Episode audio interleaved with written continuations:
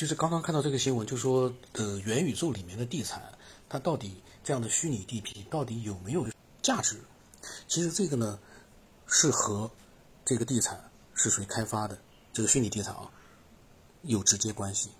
这就跟一个地皮，实际的生活当中的地皮，它是嗯黄金地段的，那么它价值会高一点。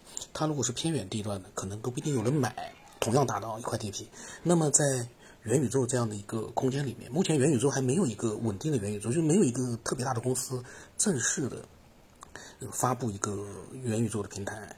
那么现在市面上的元宇宙，所谓的元宇宙呢，其实都是不纯的元宇宙。像这样的虚拟地皮呢，我为什么说跟公司开发它的公司有直接关系？如果这是腾讯开发的，那么这样一块虚拟地皮的话，很有可能会升值的很厉害，就类似于黄金地块。如果开发它的就像只是利用这样的一个概念去赚一笔热钱，隔两年说不定就倒闭了。那么花钱去买这个地皮的话，就像是击鼓传花一样，你有本事你赚点钱卖给别人，别人在这就是谁拿到最终他倒闭之后，那个最后拿到的他就亏，因为他没有稳定的一个呃存在的基础。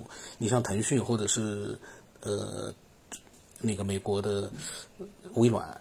或者是那马马呃扎克伯格的，一下子名字忘了。扎克伯格的脸书、Facebook，就他他们包括马斯克的，呃，他可能也会做元宇宙。那么就是说，这些人的元宇宙，他们是有一个非常扎实的、庞大的一个基础在的。它就相当于是一个呃非常稳定的这样的一个世界。你在里面的话呢，会拿到具有一定价值的。所谓的虚拟地皮，这个地皮呢，它不会让你变得一无所有，但是呢，就跟现实当中一样，有升有降，那是肯肯定的，就跟股市一样的。那也就存在着一个问题，就是说，我们所现在所看到的所谓的元宇宙啊，没有一个它的用户数能超过一个量级。就是说我昨天发了一个微博，就是如果说某一个呃超过十亿用户的这样的一个平台，他们去开发元宇宙，他们。才有这样的一个资格。如果说用户数只有十亿以下的，甚至于是可能一亿都不到的，或者是一个新的完全不不知道的一个什么公司开发的所谓的元宇宙，它注定是不会成功的。因为元宇宙必须要有人在里面，它才会有它的一个价值。因为宇宙里面你没有人的话，那是一个没有价值的宇宙，就就对我们人类来说就没有什么太大价值。而且元宇宙的开发涉及到非常复杂的方方面面。包括你怎么样进入元宇宙？元宇宙是一个虚拟空间，你怎么进入元宇宙？之前有的人说是要戴那个虚拟的这个头盔啊，或者什么样，总归要有体感设备的，因为你的视觉必须要进入到那个虚拟空间里去。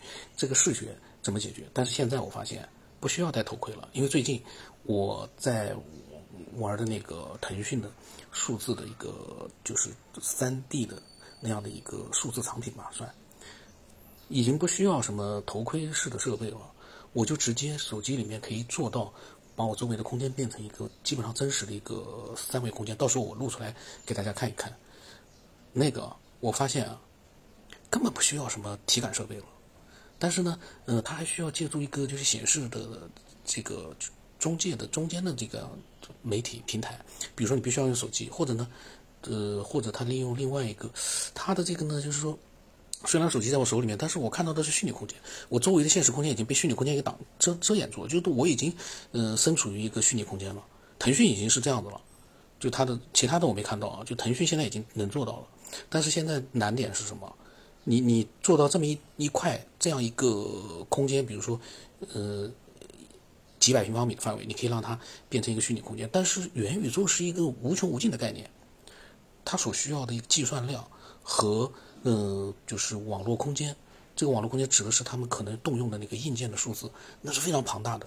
那也就说明呢，现在不管是再大的公司，想做出我们心目当中元宇宙，目前还不可能。所以大公司都在研究。目前市面上涌现出来元宇宙，你只能玩玩，你不能投资。当然，你说我想搏一搏，万一这家公司成功了呢？基本上从投资角度来说，呃，它的这个整个的一个股价规模，就它上市的话啊。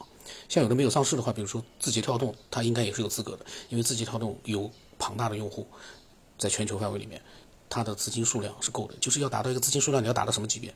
你要达到三千亿美元以上的这样一个资产级别，你才有可能进入这样的一个元宇宙开发的门槛，那种几几亿人民币的或者几亿美元的，你根本开发不出元宇宙。我刚才看到这个消息啊，我就扯一段，这是我个人想法，不一定准确啊。